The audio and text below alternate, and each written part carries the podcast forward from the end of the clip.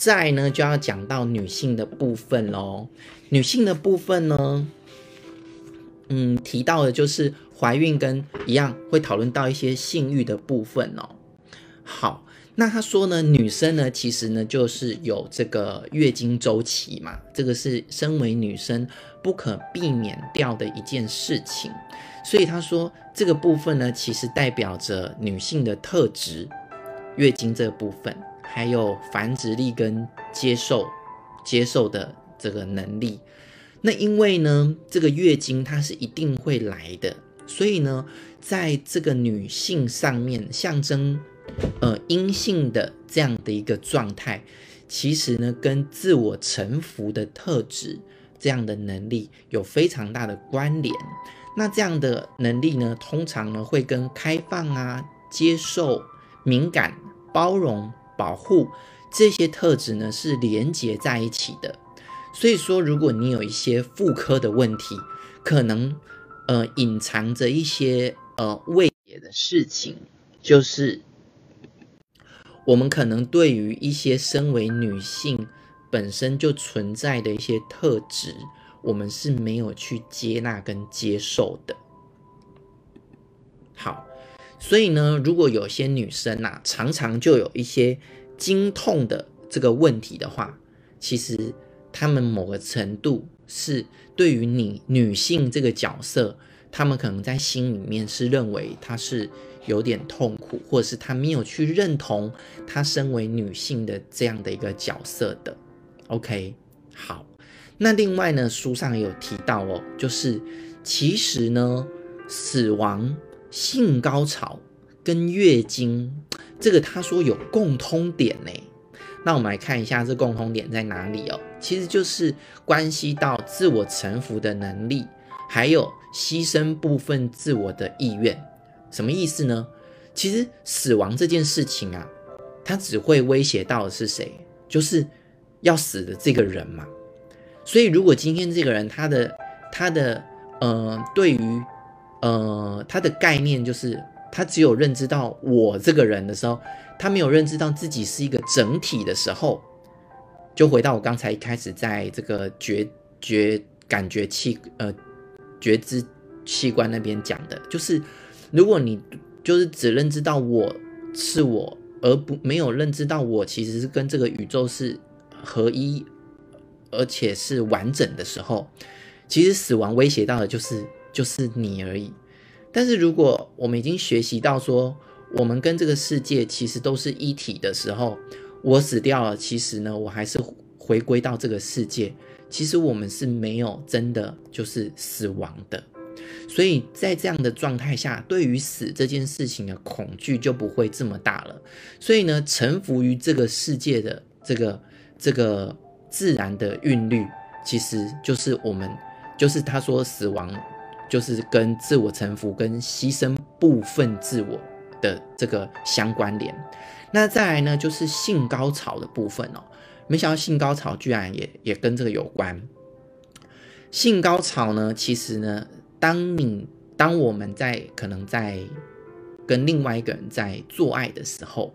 如果呢，我们要体验到性高潮的状态，真正的性高潮，那应该那个状态是我和你合一的那种感觉，就是两人共创出来那种高潮的状态。但是呢，如果一个人呢，他过度的理性，或是他他。他过度的都只有存在于自己里面的时候，没有去感受到对方的状态的时候，他是没有办法真正的有感受到性高潮这样的感觉的哦。所以其实在这个过程，在呃女性在做爱的过程里面，他其实也是一个愿意接受别人把爱给他接纳，因为其实精液男性的精子的。的射出其实就代表了爱的给予，其实呢，就就是他必须要学习接受，而且他要跟另外一个人有合一的状态，那也就叫做牺牲部分自我的意愿。OK，所以月经也是啊，就是你有些身体的你的部分是必须要去流出去的，那流出去的话，其实那也是就是一个完整的状态，而不是你失去了什么。哦，所以这几个共通点呢，他就说，诶，这三个点其实是可以连带着在这这个谈到某一个议题的时候，你就可以去感觉或去思考，就它跟另外的议题有没有一些关联，这样子。好，OK，那我们来看哦，他说呢，那如果讲到怀孕的部分，好了。怀孕的部分呢，就是如果你有流产的症状的话，不是症状，流产的经验的话，就代表呢，其实这个妈妈啊，对孩子有某种程度的拒绝，也许她还没有准备好要生这个小孩，或者是家里面呢有一些压力，让她觉得她没有办法，就是把这个小孩生出来，都有都有这种可能。那有另外相反的状况，就是有些呢是延迟分娩或者是分娩困难的情形呢，就代表了这个妈妈是想要把孩子留在自己里面的，但不知道基于任何的原因呐、可能是她她没有想要就是就是让孩子出来，或者是她是很害怕。分离也有也有可能，或者是他没有办法，就是觉得说孩子可能是他在这个家某一种地位的一个保障。那如果孩子生出来，他可能会有一些他的地位受到一些威胁等等的，不一定。反正呢，都是可以从这个角度去探寻的。那另外呢，就关于很多女性，其实呢都有一些妇科的问题。像书上提到的，就是子宫肌瘤的问题。其实呢，子宫有一颗瘤啊，它就象征了我们好像就怀孕了一样。只是说呢，这个不是真的小孩，所以它在有这样的一个症状的解释，就是它暗示着我们可能有一些未揭露的潜意识的欲望，就是也许是有想要生个小孩或是怀孕的女生，她。可能在，就是他有这样的期待，但是他没有暂时没有办法做到，或者是他一直没有办法做到，那他可能就会出现子宫肌瘤的这个状态哦。但这个部分其实就是，嗯，直直直观的连接没有那么强烈啦，所以大家可以就是当做一个参考。那他说到其实很重要一点就是，其实，嗯，很多很多的身体的症状跟议题呀、啊。其实都是跟接受进来还有放下有关。那我们可以回回顾一下哈，跟接受进来这个议题有关的身体症状或疾病，在我前几次读书会谈的有哪些？大家可不可以回忆一下？如果你有想到的话，也可以呃留言，好，留言一下，然后我喝个水。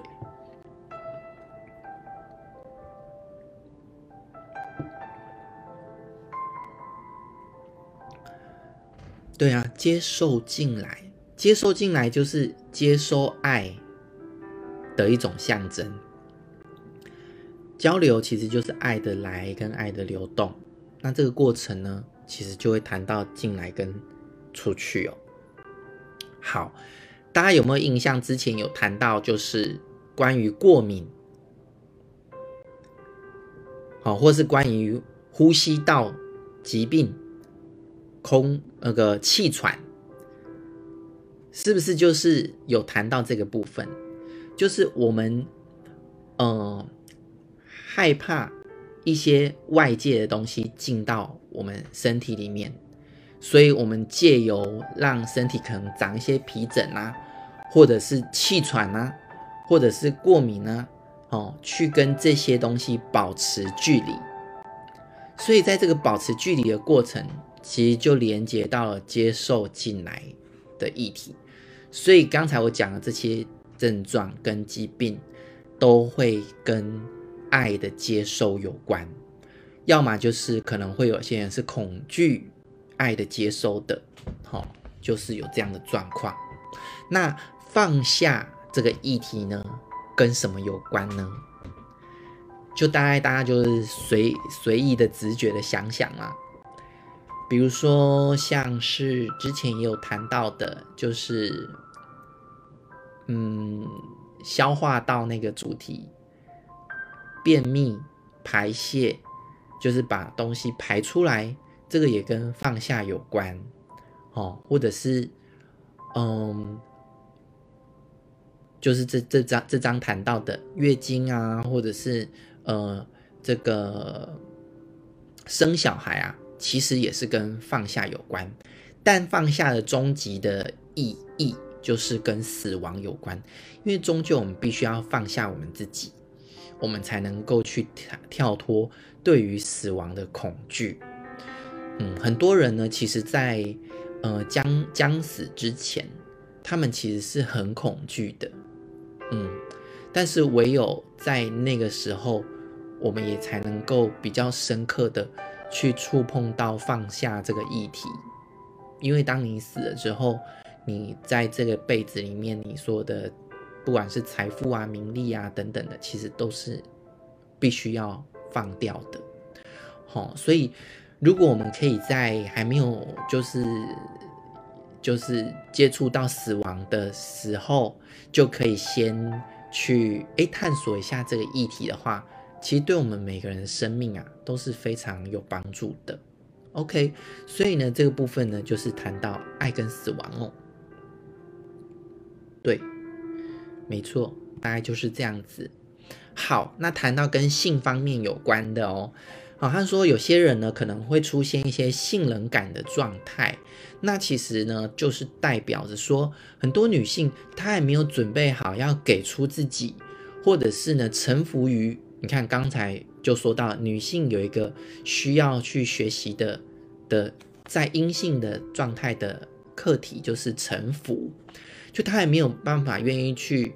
服从，或者是去臣服自己，或者是感觉好像让自己居于一种劣势的状态，她就会用性能感的方式去表现出来。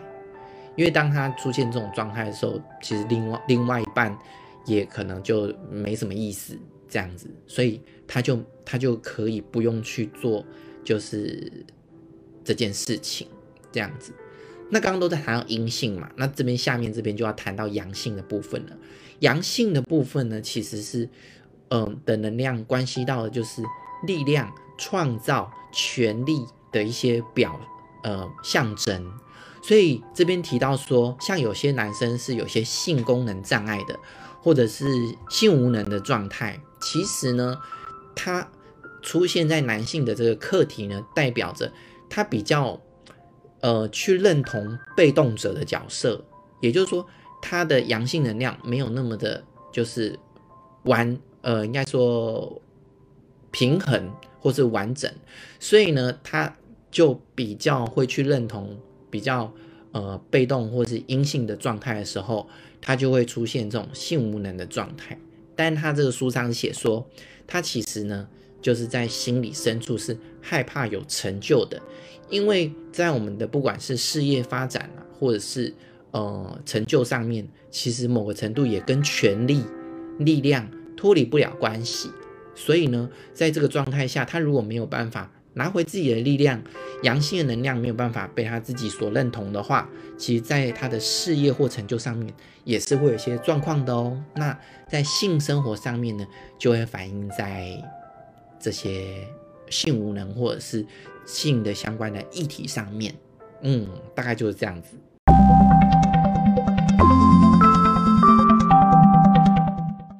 谢谢您的聆听，欢迎追踪 FB 亚特的心疗空间，以得到更多的资讯，或是欢迎跟我预约做一对一咨询哟。